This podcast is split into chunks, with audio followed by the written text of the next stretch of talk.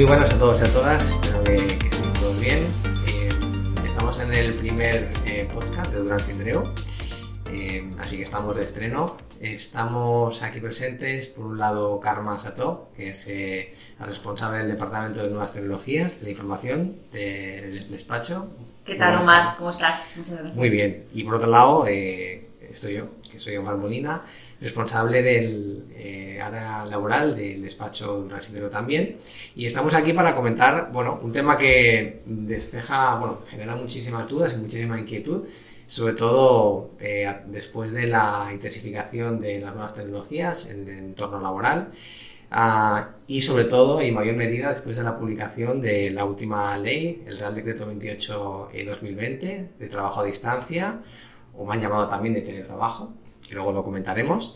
Y de alguna manera nos gustaría, tanto Karma como yo, hacer una visión lo más amplia posible sobre eh, los límites eh, del control de, por parte del empresario del uso de medios tecnológicos, de medios digitales, en tres bloques fundamentales. El primero de ellos sería poder hablar de dónde están los límites, el control de la actividad del trabajador eh, en el control de dispositivos digitales, que se llevan a cabo sobre todo eh, especialmente en materia de trabajo a distancia.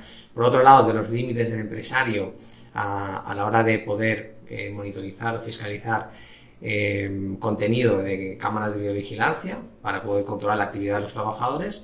Y luego, por último, también, un tema que despierta muchísimas dudas es sobre el control de los sistemas de geolocalización por parte de las empresas para el control de la actividad de muchísimos trabajadores. En ese sentido, eh, yo en este sentido hablaré de la parte laboral, ¿no? Eh, sobre todo de, intentar desengranar un poco los elementos claves del Real Decreto 2820, la nueva regulación del Estatuto de los Trabajadores, pero no hay que olvidar también, Karma, que en diciembre del 2018 se aprobó la Ley Orgánica de Protección de Datos y Garantía de Derechos Digitales, que también generó pues, un nuevo marco de regulación de esos, de esos derechos y que hay que tener en cuenta para buscar las mejores soluciones eh, en este tipo de casos. No sé en caso, Karma, ¿qué, qué visión o qué tipo de recomendaciones nos puedes uh -huh. eh, aportar en este sentido? Muchas gracias, Omar. Eh, sí que es cierto, como, como, comentabas, que en nuestra práctica profesional nos encontramos con diferentes supuestos que derivados de los avances tecnológicos eh, en las empresas genera cada vez eh, mayor conflicto, ¿no? Porque el trabajador se plantea eh, cómo va a controlar el, el empresario, ¿no? Lo puede hacer y el empresario, sobre todo también, eh, ver qué medios tiene a su alcance para poder controlar esa actividad del trabajador y cómo puede hacerlo, ¿no? Cuando las empresas nos preguntan, ¿podemos realmente controlar la actividad de mis trabajadores? Nuestra respuesta eh, obviamente es sí, porque la normativa nos lo permite hacer, también hay jurisprudencia, como sabes, que también lo, lo avala, pero siempre eh, bajo una serie de límites, ¿no? Es decir, esto no es una barra libre en cuanto a temas de control, sino que hay que tener en cuenta sobre todo un pilar fundamental que son determinados derechos de los trabajadores, ¿no? Sobre todo su derecho a la intimidad, que como bien decías, la ley orgánica del 2018 se ha encargado de, de regular ¿no? cuestiones que ya estaban eh, previstas por, por, el Supremo, eh, el derecho a la dignidad del trabajador, ¿no? que, que, es importante también tenerlo en cuenta, y sobre todo, también relacionado con esto, su derecho a la protección de datos, ¿no? como, como datos personales del propio trabajador. Como comentas, eh, la normativa nos permite hacerlo, también hace mención a ello la ley del trabajo a distancia, porque así se, se ha previsto, ¿no?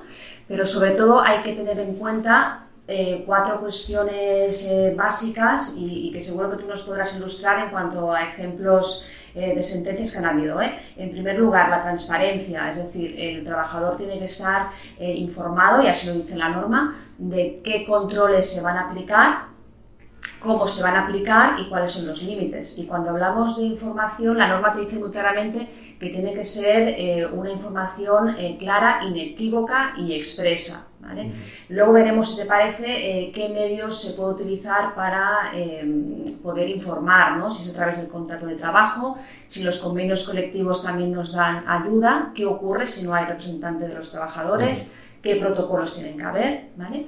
Aparte de este deber de información, de transparencia, no es, solo el único elemento que tiene que tenerse en cuenta, sino que tiene que ser también un control proporcional y justificado. No, como decíamos, esto no es barra libre y, por ejemplo, voy a controlar toda la actividad de correos que tenga mi trabajador y voy a em, hacer uso de todos ellos o voy a hacer un uso indiscriminado de eh, en qué páginas está navegando el trabajador, sino que tiene que estar em, justificado en qué casos se puede hacer y además tiene que ser eh, proporcional y no hacer un uso masivo de estos controles y medios. Y luego también determinar si es la única vía que tengo eh, para llevar a cabo ese control o quizá un sistema como el control de la jornada ya será suficiente.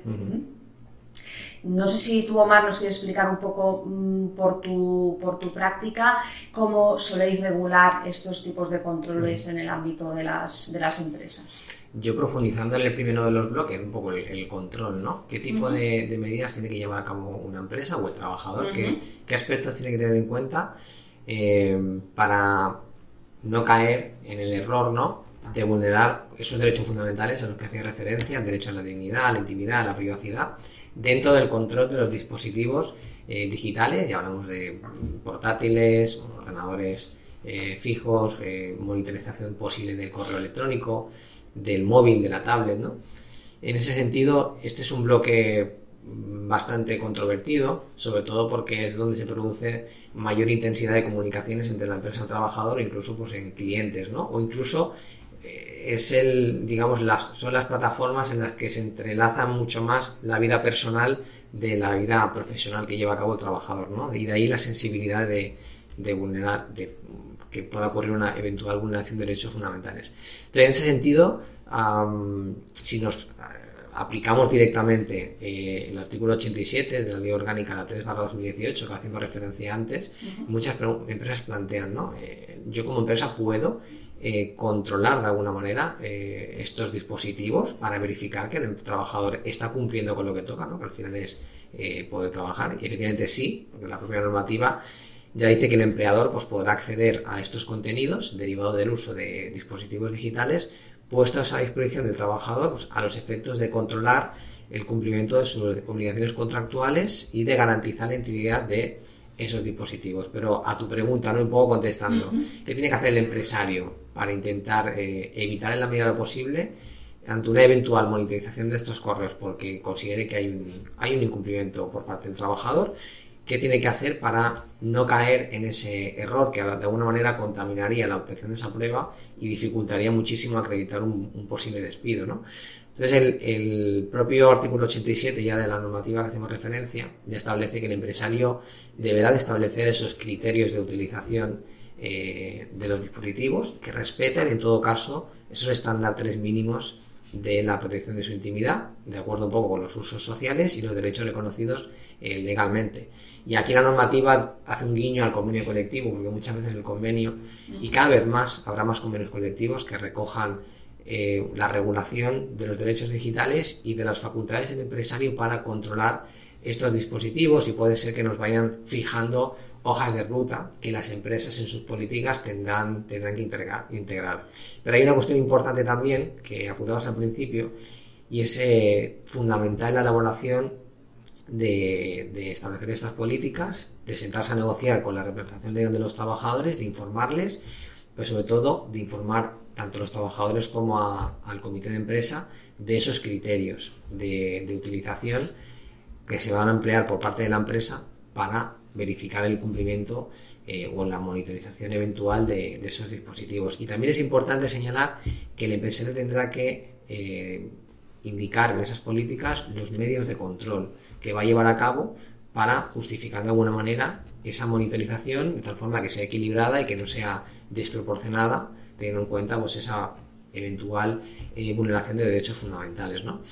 estas son unas cuestiones, creo que claves para que el empresario esté tranquilo eh, cuando detecte o tenga sospechas de que un trabajador pues, pueda estar cometiendo alguna irregularidad, ese deber de información, esa información de que los criterios, pero sobre todo estas políticas, recomendaría desde aquí poder sentarse con la representación legal de los trabajadores, definirlas, ver qué aspectos son importantes también para ellos, porque es importante también escuchar a la representación de los trabajadores para conocer un poco las sensibilidades en esa eh, garantía de derechos digitales que tienen y a partir de aquí de manera conjunta pues elaborar eh, políticas.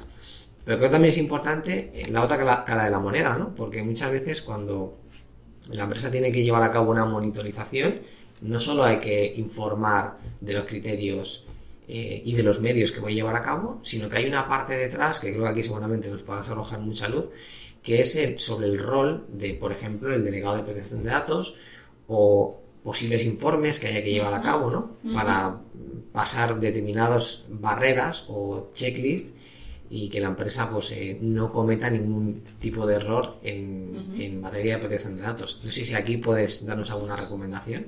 Sí, es importante, como comentabas, aparte de esta, de esta parte más de cuestiones relación em, empresario-trabajador ¿no? y, la representación de, los trabajadores y esa negociación colectiva, como comentas, tener en cuenta que eh, el delegado de protección de datos o la persona en su caso responsable, si no hay un delegado, deberá promover que conste por escrito y que se informe eh, a través del protocolo o manual que, se establezca el uso de los sistemas de información y aquí reflejar estas medidas de control.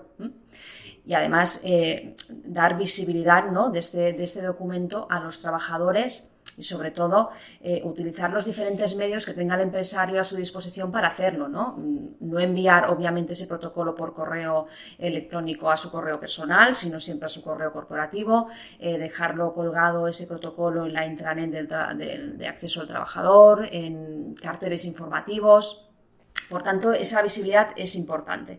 En estos protocolos también eh, es relevante establecer, y sobre todo en el tema del, correo, electrónico, ¿no? qué uso podrá dar eh, el trabajador al correo electrónico y a los dispositivos que la empresa le facilita para el desarrollo de sus funciones. ¿no?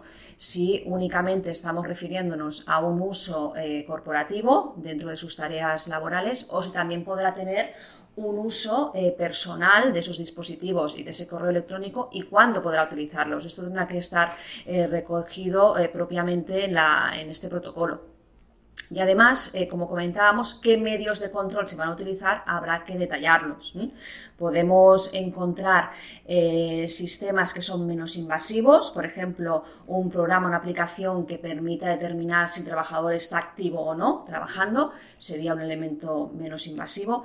Aquellos que pueden afectar a imagen o voz del trabajador, son eh, supuestos ya de mayor invasión de la intimidad del trabajador, por tanto tendrá que hacerse ¿no? este cheque que comentábamos antes, si realmente es una medida que está justificada por el tipo de trabajo que desarrolla el trabajador y si es proporcional.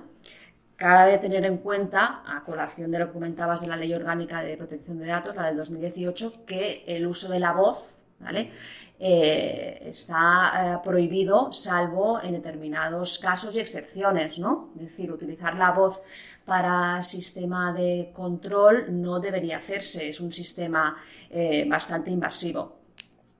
Cabe que tener en cuenta que eh, no sé si te has encontrado algún caso, Omar, en algún tema de, juicio laboral, pero utilizar eh, la voz, no sé si, si, el término es que te anula el despido o te lo considera improcedente, pero mm, como sabes en una imagen tú puedes pixelar, ¿no? Si están, salen otras personas, pero en un tema de voz se pueden colar conversaciones em, personales de personas ajenas, con lo cual el valor de esa prueba, ¿no? Puede tener, puede tener, se puede ver afectado. Y otros sistemas de control que se pueden establecer, pues por ejemplo, rastrear la, navegación ¿no? del, empleado a través de los dispositivos. Yo recuerdo un caso que tuvimos hace unos años en el, el despacho eh, de un trabajador que trabajaba en una, bueno, era consultor en unas oficinas y pasaba gran parte del día eh, viendo el mundo deportivo conectado desde las oficinas, eh, ya había unos, unos indicios, ¿no? Se hizo un rastreo, efectivamente se, se, vio que fue así. Se quiso utilizar esta, esta información y aquí se generó un, un problema de prueba importante y es importante tenerlo en cuenta, eh, valga la redundancia, afecto de las empresas. ¿Por qué? Porque no se había avisado a los trabajadores de que se implantaban controles y menos aún de que había un control de similares características y cómo se podía activar ese control y cuál cuáles eran los límites, por lo que es un tema eh, pues, eh, importante tener en cuenta. Eh, la verdad es que mm, ahora mm, que planteabas el tema de, este, de, grabación, voz y demás, no nos hemos encontrado con ningún caso. Lo que pasa es que sí que es cierto que uno de los criterios que tienen en cuenta los tribunales a la hora de ver un poco pues, posibles vulneraciones de derechos fundamentales en, en este tipo de pruebas, sí que me viene por analogía casos en los que el trabajador saca la grabadora ¿no? o el móvil y se pone a grabar la conversación con el empresario. ¿no? Entonces a veces se discute si, si el hecho de que el trabajador avise al empresario supone la, una violación del derecho, derecho fundamental a, esa persona que está en interlocución con el trabajador. ¿no? Yo creo que cuando hay elementos de terceras partes que pasaban por allí y no han sido debidamente informadas, eh, hay bastantes riesgos de que concurran una vulneración de derechos fundamentales. Creo que en este caso quizá habría que editar ese contenido, creo que actualmente las diferentes aplicaciones permiten borrar ¿no? sonido acústico o determinadas voces. Exacto. Que hay una labor ahí importante a nivel técnico, ¿no? Pero si se puede, de alguna manera, si se puede concentrar la voz en las personas que realmente se quieren escuchar para acreditar esos hechos, pues se recomendaría hacer de esa manera. sí que es importante esto, conecto un poco con lo que apuntabas al principio, de a la hora de, oye, tengo sospechas de que un trabajador está haciendo algo que no toca, tengo que fiscalizar el correo electrónico, el dispositivo y meter de alguna manera eh, el ojo para ver qué está ocurriendo verdaderamente. ¿no? Aquí apuntar que por casos que hemos tenido en el despacho sí que es muy importante eh, hacer una verificación de esos correos electrónicos sabiendo diferenciar muy bien cuáles tengo que fiscalizar y cuáles no. Porque aquí hay diferentes criterios jurisprudenciales que nos han ido marcando un poco el camino. Y en este sentido es importante por ejemplo, focalizar la búsqueda en aquellos correos cuyo asunto esté relacionado con los actos que han propiciado esa sospecha. No irnos a otros aspectos o a otros asuntos que no guarden relación con las sospechas que tenemos, porque en ese caso pues sí que podría haber una, una vulneración de derechos fundamentales o incluso si vemos que hay correos electrónicos con asuntos privados y personales y no se ha prohibido al trabajador esto es importante en la política, eh, utilizar el correo corporativo para fines personales y además que son asuntos que no guardan relación con lo que nosotros estamos analizando, ese contenido en principio estaría bastante eh, protegido por la intimidad y la privacidad del trabajador. Por lo tanto, es importante focalizar la búsqueda muy bien en el tipo de asunto que estemos buscando y sobre todo también importante vigilar con, con abrir correos electrónicos que no estuvieran abiertos por parte del trabajador, porque tienen mayor protección y blindaje a la privacidad y a la intimidad.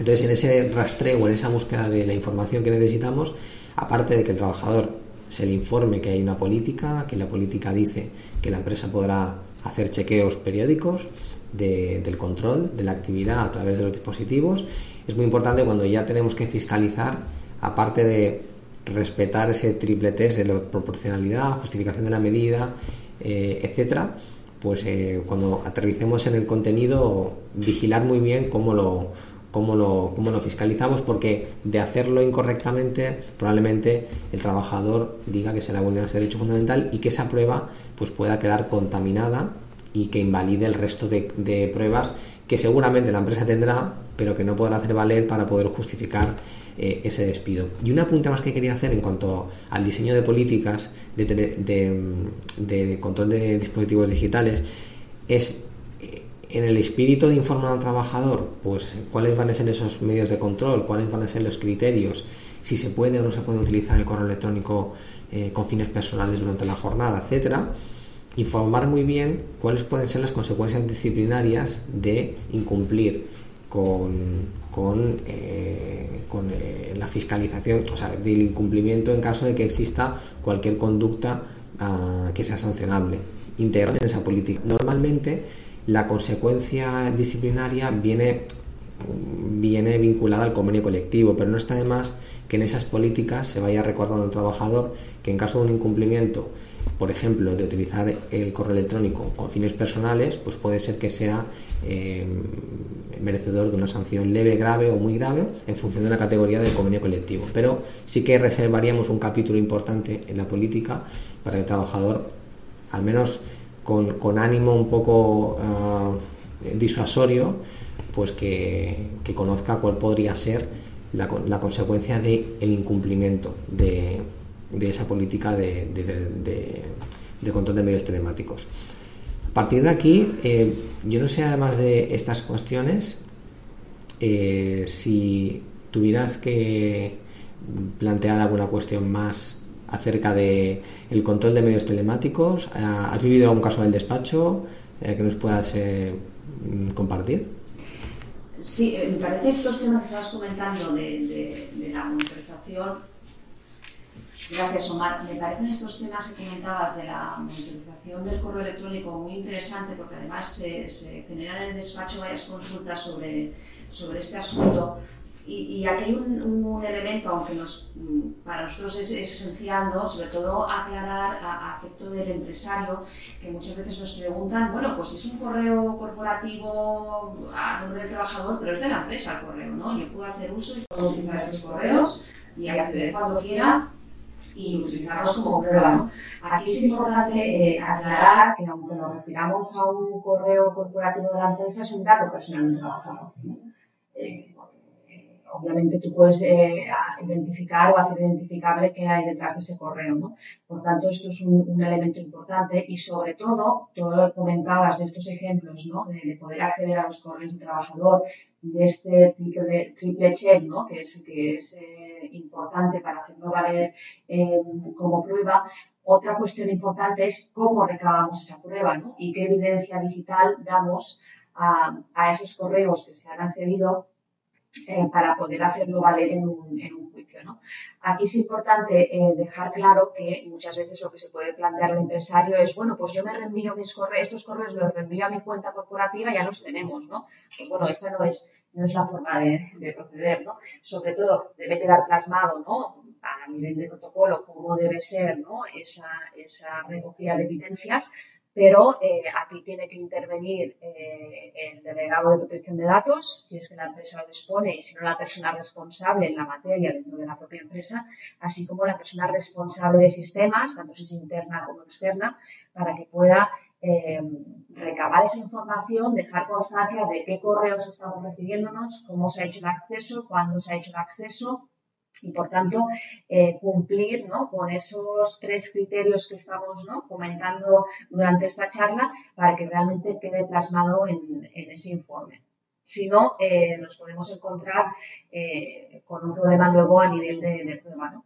Una, cuestión y casos que nos podemos encontrar en el despacho, ¿no? ejemplos que me decías, pues eh, trabajadores ¿no? que han utilizado eh, sus eh, dispositivos corporativos, en particular su correo electrónico, pues por ejemplo, para desviarse información confidencial de la propia empresa, ¿no? pues para pues para beneficio propio, ¿no? Pues puede ser para crearse una propia empresa, ¿no? Y generar de esta forma un acto de competencia desleal. ¿no? Son pruebas que no únicamente vas a utilizar en un despido y en el ámbito, por tanto, laboral. Eh, sino también puedes utilizar para poder em, e interponer, en este caso, ¿no? la correspondiente acción judicial por una vulneración de información confidencial de la empresa por un posible acto de competencia desleal, si obviamente lo puedes probar, y sobre todo aquí también entra muy en juego y con las cuestiones técnicas los secretos empresariales, ¿no? Es decir, eh, una empresa, aparte de información confidencial, puede tener, disponer determinada información que se puede calificar de secreto empresarial, siempre y cuando cumpla una serie de requisitos, y uno de ellos sería que la empresa haya establecido en su organización medios técnicos suficientes para preservar esa información como secreta. Tanto, si estamos hablando de información que tiene esa consideración de secreta por parte de la empresa, por ejemplo, pues bases de datos de clientes muy relevantes, eh, estudios de análisis de mercado que se han elaborado. No puedes tenerla eh, a disposición de eh, cualquier empleado, sino que tiene que haber un control de acceso, quién puede acceder, en qué carpetas están dispuestas este tipo de información, carpetas que tengan una protección eh, determinada, más elevada para mm, resguardar esa, esa, información. Por tanto, eh, es un ámbito en sí eh, que puede dar mucho de sí, y podríamos estar aquí un buen rato hablando, ¿no? pero, pero cualquier em, elemento que signifique controlar y obtener esa prueba, tanto en el ámbito laboral, que sería tu, tu, área, como en otros ámbitos ¿no? más mercantiles, siempre habrá que cumplir con esas exigencias de proporcionalidad, justificación, necesidad, para que pueda prosperar en, un juicio. ¿no? La práctica, por desgracia, realmente se produce en muchos casos y más aún desde que los avances tecnológicos están a la orden del día. Totalmente de acuerdo, eh, Karma, en ese sentido. Em, yo creo que al final, ah, hasta aquí hemos hecho una buena lectura sobre eh, las facultades del empresario, el control, límites, recomendaciones sobre cómo llevar a cabo una política de control de medios eh, telemáticos. Tan importante ese deber de información, asignar criterios, compartir con la RLT pues, eh, todas estas impresiones y diseñar conjuntamente una política en este sentido. Son claves para que de alguna manera la empresa pues, eh, cuente con, con, garantías a la hora de cuando detecte un acto ilícito o una sospecha por una irregularidad del contrato de cualquier trabajador, pues poder llevar a cabo pues una, una averiguación de los hechos lo más limpia y saludable posible. Hasta aquí cerramos el capítulo cuanto al control de los dispositivos digitales por parte del empresario. seguiremos compartiendo con vosotros eh, en el siguiente podcast y hablaremos sobre la garantía de derechos digitales, pero en, en esta ocasión estará focalizado al control del empresario del sistema de geolocalización. También estaremos eh, Karma y yo hablando un poco sobre al final eh, las facultades que tiene el empresario para llevar a cabo estas políticas, qué recomendaciones planteamos, compartiremos también algunas experiencias que hemos tenido en el despacho. Eh, sobre empresas que han tenido que llevar a cabo pues, un control de las rutas de muchos trabajadores móviles itinerantes y en el siguiente podcast pues profundizaremos en este ámbito y seguiremos compartiendo con vosotros pues eh, toda la, actualidad normativa que, existe actualmente en nuestro panorama. Karma, muchísimas gracias. Genial, Omar. Además la geolocalización yo creo que nos va a dar mucho de sí, está muy al orden del día. Eh, con las diferentes consultas que nos hacen. Hay sentencias, como sabe, relevantes del Supremo que hacen referencia a ese sistema de control y creo que puede ser también muy interesante. Te agradezco muchísimo, a que me hayas invitado a esta primera sesión. encantadísima. Nos vemos en la siguiente. Igualmente, Carlos.